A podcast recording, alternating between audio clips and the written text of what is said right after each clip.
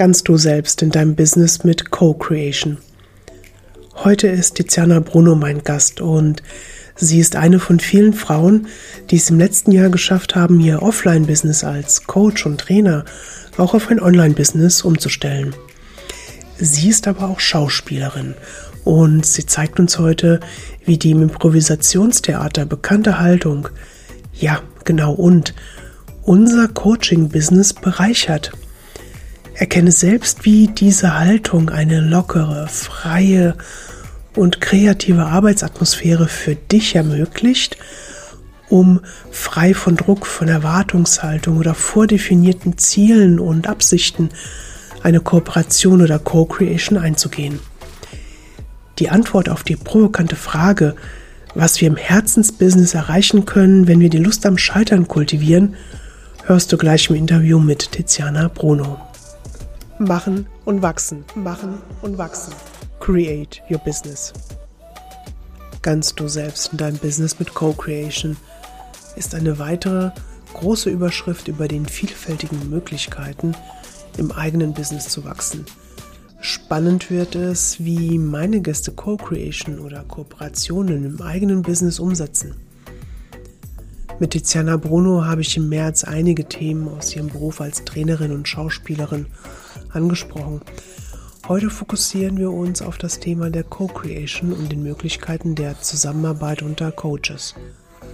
Tiziana lässt uns in die interaktive und erlebnisreiche Welt und die Methoden des Improvisationstheaters sowie ihres Coaching-Formats der Führungswerkstatt blicken. Lass dich von diesen Methoden für deinen Einsatz im Business inspirieren. Jetzt gleich im Interview.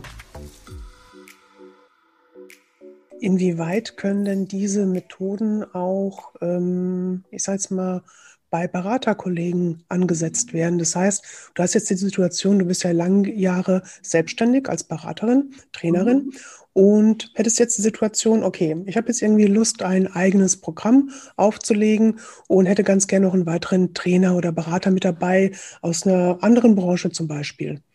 Wie würde euch das in einer Kooperation, Co-Creation denn helfen, das Baby, also dieses Produkt, dieses Programm, was auch immer, auf die Bühne zu bekommen? Da kommt es drauf an, ist es etwas, was zum Beispiel, ähm, also ist es zum Beispiel ein Auftrag, also ein Auftrag, den ich bekomme und ich hole mir jemanden dazu für diesen Auftrag. Und da habe ich auch in der Vergangenheit, das habe ich ganz oft gemacht, gerade wenn wir die großen Change-Projekte hatten, habe ich oft Sparringspartner dazugeholt, Beraterkollegen oder Trainerkollegen, weil wir ganz oft unterschiedliche Workshops gemacht haben. Also das eine ist, kommt das eben vom Unternehmen der Auftrag und wen hole ich dazu? Oder ist es meine Idee, dass ich jemanden dazu hole und dann sage, lass uns das gemeinsam vermarkten. Für mich sind es zwei Vorgehensweisen. Na, wir bringen gemeinsam ein Produkt oder ein Format auf die Welt und wollen das dann gemeinsam vermarkten. Genau, das sind zwei Herangehensweisen für mich. Also für mich würde jetzt das Zweite interessant klingen, mhm. wie du jetzt so ein neues gemeinsames Programm, Idee wirklich dann rausbringen würdest. Mhm. Also. Oder wären die Voraussetzungen, dass du überhaupt sowas machen würdest? Ja. Hast du da auch bestimmte Grenzen, sage ich jetzt mal? Mhm. Da kommt, da ist wirklich die Frage, woher kommt die Idee? Bin ich das? Also sage ich jetzt zum Beispiel, boah, ich habe Lust, etwas zu machen, wen könnte ich dazu nehmen? Oder habe ich einen Kollegen oder eine Kollegin und wir beide sagen, boah, das wäre so toll, wenn wir gemeinsam was kreieren können, egal was, Mhm. Also da ist die Frage des Fokus. Ne? Mhm. Ist der Fokus eher das Produkt und dazu brauche ich noch jemanden in Anführungszeichen? Oder sage ich, boah, da ist die Kollegin X und wir passen so gut zusammen und es macht so Spaß mit dir zu kreieren. Lass uns was erfinden. Das sind für mich auch wieder zwei Herangehensweisen. Weißt du, was ich meine? Ja. Ne? Wo ich sage jetzt zum Beispiel du und ich, Susanna, komm. Okay. Cool. Ja, wir beide. Hey, mhm. was ich habe total Lust, mit dir was zu machen. Auf was hast du denn Lust? So, und dann würden wir gemeinsam uns herantasten und schauen, wo könnte so unser, unsere Überschneidung sein oder wie könnten wir beide ein guter Beitrag sein, zusammen für jemand anderen. Mhm. Also so, so würde ich das jetzt angehen. Ich mache ich mach mal mein E-Mail-Programm jetzt. mal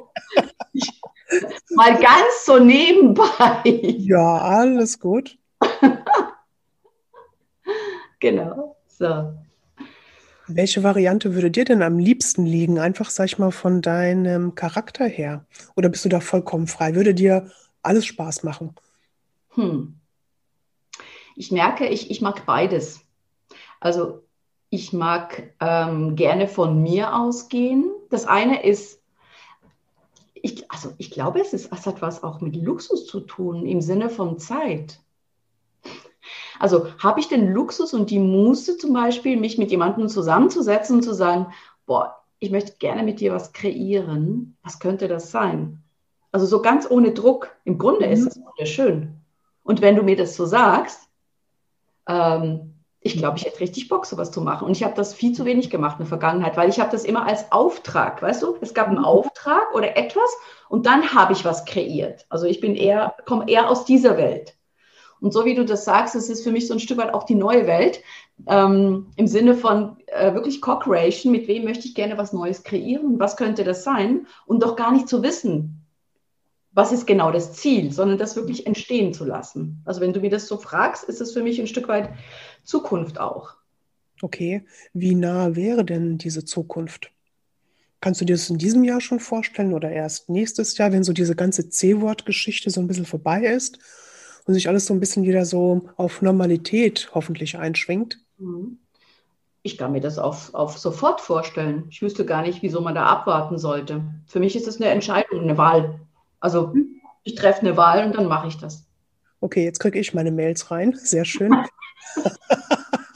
Super, an was man hier alles denken muss, ne? Oh, Wahnsinn. Vor allen Dingen, wo ist die Einstellung, um das wieder rauszubekommen, ne? Oh, wunderbar. Hast du eigentlich in deiner Zielgruppe auch andere Berater, Coaches, Mentoren mit dabei, also denen du auch irgendwelche Trainings anbietest? Ich habe äh, viele Jahre Train the Trainer gemacht Seminare. Und zwar, das war vor, ja, schon fast 20 Jahre her, habe ich einige Jahre, ich glaube fünf Jahre lang, habe ich äh, mit Trainerkollegen zusammen, haben wir ein Programm auf die Beine gestellt. Das war damals, wie haben wir das genannt? Manager of Business Entertainment, glaube ich, haben wir das genannt. Hm. Das ist echt lange, lange her. Und da haben wir Trainer ausgebildet, in Richtung äh, erlebnisorientierte Trainer. Genau. Und da hab ich, haben wir ganz viel aus dem Theater mitgegeben, damit eben das Training erlebnisorientiert und interaktiv ist. Das heißt, da war die Zielgruppe ganz viele Jahre Trainer und Trainerinnen. Genau, da habe ich ganz, ganz viel Wissen äh, weitergegeben. Und immer wieder zwischendurch gab es Trainer-Trainer-Geschichten. Und das war vor allem das Wissen eben aus dem Theater. Wie kann ich ein, ein Training gestalten, damit es eben eine Werkstatt wird und nicht in trockenes irgendwie Sitzen und Theorie reinschaufeln. Genau. Mhm. Ja. Jetzt in der Zwischenzeit ähm, mache ich immer wieder mal eine Weiterbildung für, für Trainer oder Beraterinnen.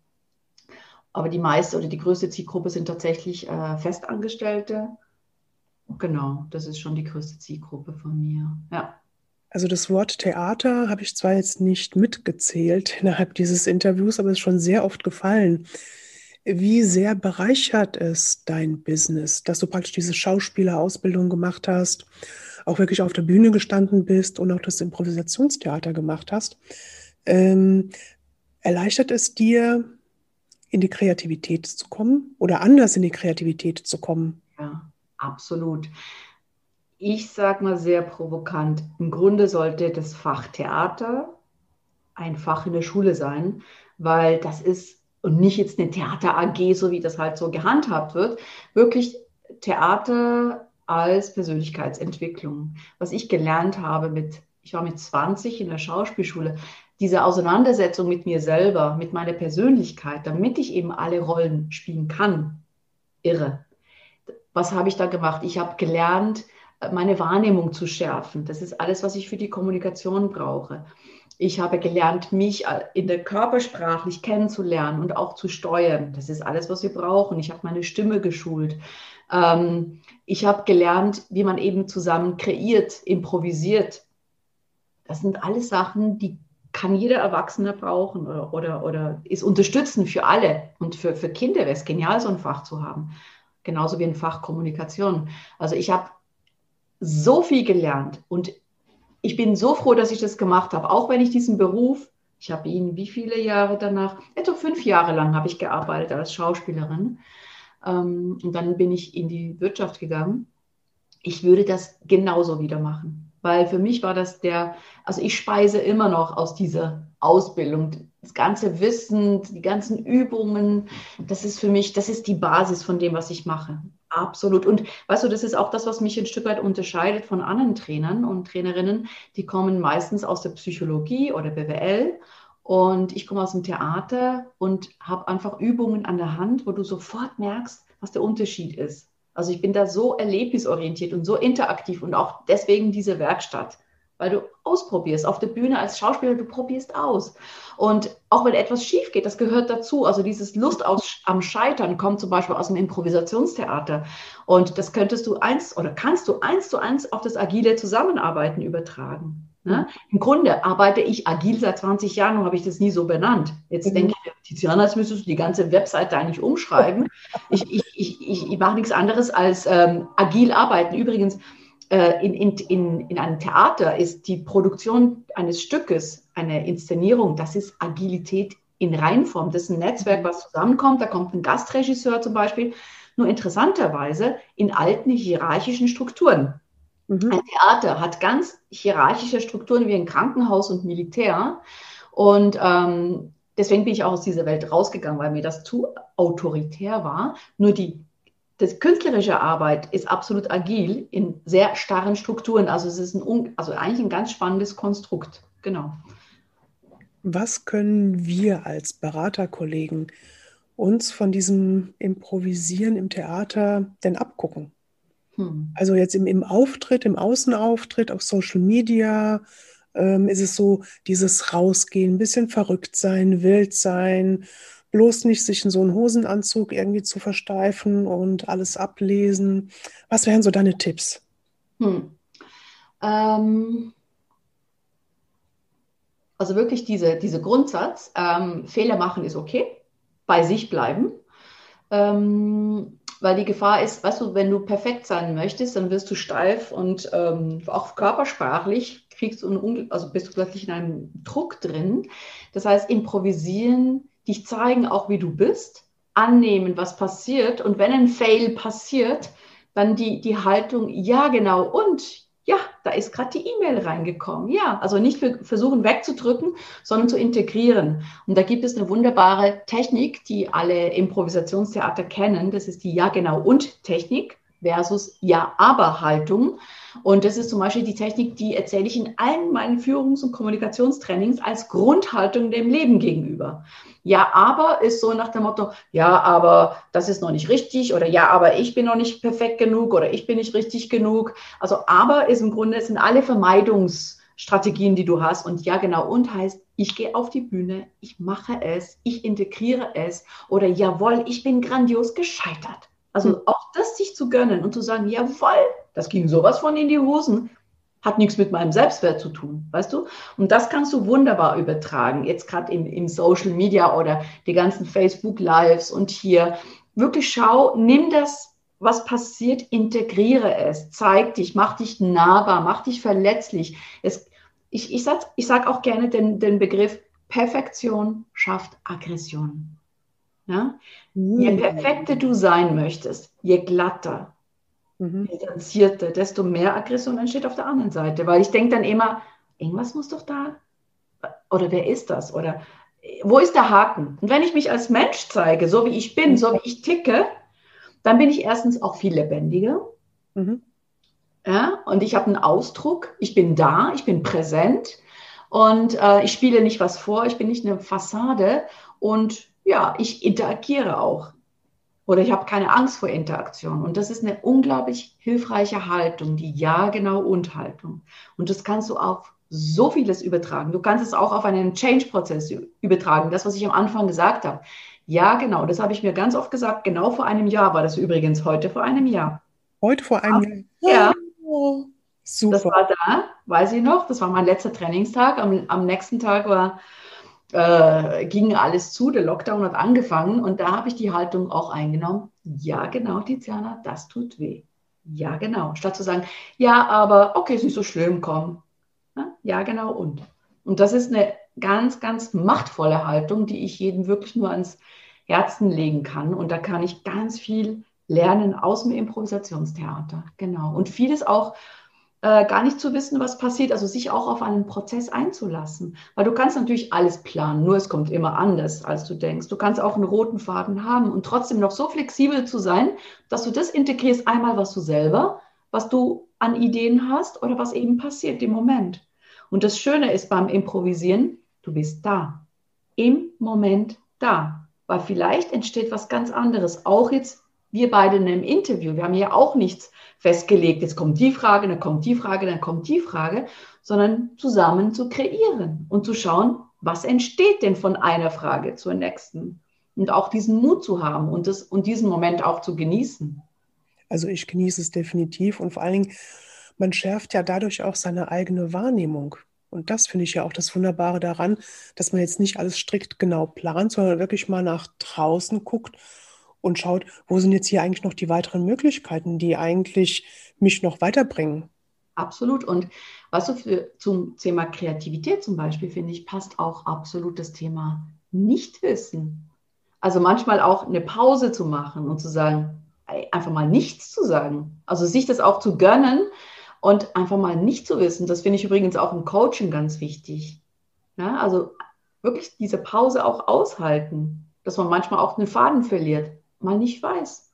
Ist überhaupt nicht schlimm.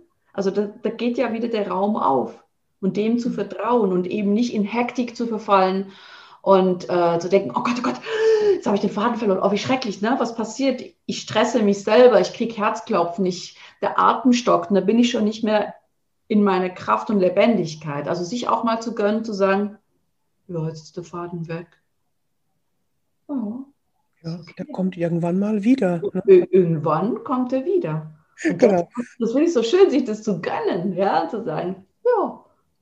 Aber stimmt, es gibt viele Menschen, die so eine Stille nicht aushalten können. Ich merke es halt auch, wenn ich mit irgendwelchen Freunden unterwegs bin und es wird mal vielleicht für 20 Sekunden nichts gesagt, dann so, okay, wer kann jetzt was sagen? Ne? Und dann fängt es schon wieder an, hektisch zu werden und dann wird das alles dann irgendwie so konstruiert und ja. genießt doch einfach mal eine Minute lang in die Welt gucken.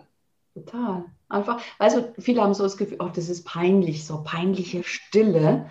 Und ich finde es so, weißt du, wenn du miteinander schweigen kannst, das ist mhm. so schön, weil das ist so viel Vertrauen, das da ist und Verbundenheit. Und ich finde es, ich genieße es, wenn ich mit Menschen zusammen bin und einfach auch still sein kann. Das finde ich total schön. Das finde ich wunderbar. Und aus dieser Stille heraus, ich meine, das Ganze natürlich wieder übertragen auf ein Gespräch jetzt im Unternehmen, auch zwischen zwei Kollegen, Kolleginnen, Mitarbeiter, Mitarbeiterinnen, Führungskraft. Wenn da mehr Stille ausgehalten würde, dann könnte auch mehr Kreativität entstehen. Aber das denke ich mir auch erstmal dieses Anerkennen, dass es mal still ist und dass es nichts Schlimmes ist. Also Absolut. Also raus aus dieser Bewertung. Ja. Man muss pausenlos 24 Stunden am Tag irgendwas sprechen. Absolut. Und auch ein kreativer Prozess hat ganz unterschiedliche Phasen. Ne? Wenn man erstmal eine Idee hat, dann geht man schwanger mit dieser Idee. Und, ähm, wenn man im Meeting zusammenkommt, dass man einfach auch mal nichts sagt eben und, und das auch entstehen lässt aus dem Nichts heraus. Oder erstmal sagt, nö, wir nehmen jetzt nicht gleich die erstbeste Idee, lass uns weiter forschen. Manchmal ist diese Geduld gar nicht da. Es muss sofort was da sein. Ne? Also dieses Nichtwissen und sich Pausen zu gönnen, so, so, so wichtig, damit überhaupt Kreativität entstehen kann, weil sonst was passiert, du setzt nur das durch, was du eh schon weißt. Und das ist oft so die Gefahr oder das Missverständnis, äh, dass zwei Menschen, die kreativ arbeiten wollen, die gehen dann zusammen in ein Meeting und jeder versucht so seine Idee durchzudrücken. Mhm. Das ist für mich nicht Kreativität oder nicht Co-Kreation, sondern der eine gewinnt halt oder hat bessere Argumente. Für mich ist Kreativität diese Ebene des Zuhörens und des Sprechens, dass beide in ein Gespräch gehen und noch nicht wissen, was, mit was sie rausgehen.